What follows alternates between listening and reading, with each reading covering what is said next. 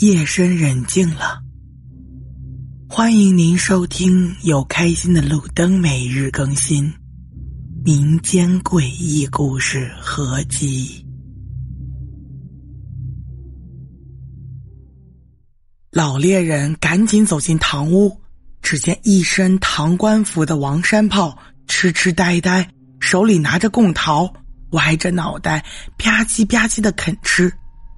他逢人就直嚷嚷：“俺要吃豆腐，俺要吃薛记的豆腐。”老猎人走过去，掏出一个小狐狸瓶，取出一颗药丸给王山炮吃下，并附耳嘀咕：“你总算做了一件好事儿，好好做人吧。”他说罢，收起小葫芦瓶，拍了拍王山炮的肩膀。与老头交代一番后，转身走出堂屋。刚出大院门口，瞅见薛家城方向金光闪闪的，他随即呵斥狼狗赶紧追赶过去。薛成已无大碍，一副丑脸的小胡赶紧收手起身，瞥了一眼老猎人，手捂胸口，一瘸一拐迈出薛家城，向。凤凰山走去，老猎人搀扶起薛成，喂下一颗药丸，让他安睡在床上，转身追小狐而去。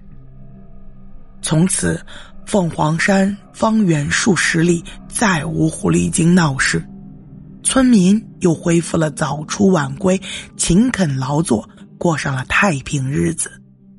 不久以后，单豆腐的买卖，薛成进入凤凰山。其遇老猎人的丑女，两人一见钟情，结为夫妇。夫妻俩恩爱有加，夫唱夫随，勤俭之家，最终在镇上开了一家薛记豆腐店。薛记制作的豆腐脑、老豆腐、嫩豆腐、豆腐干、豆腐皮、豆腐花饭等，堪称一绝，更是声名远及。许多慕名而来的食客到店品尝购买。当然，镇上那老王头家族成为薛记豆腐店大客户其中之一，天天都得有豆腐的菜品下饭。最终，一生卖豆腐的薛成高寿过世，远近的村民都前来吊唁送行。然而，满头七后，他的丑妻却不知所踪。后来听人说。凤凰山山顶的一块岩石上，晨曦之时，时常瞅见一位老猎人与一只狐狸，面朝晨曦，盘膝而坐的身影。远望那狐狸的身形，神似薛城的丑妻，但走近一看，岩石上却啥也没有。久而久之，有人叫该岩石为“狐狸”。点金石。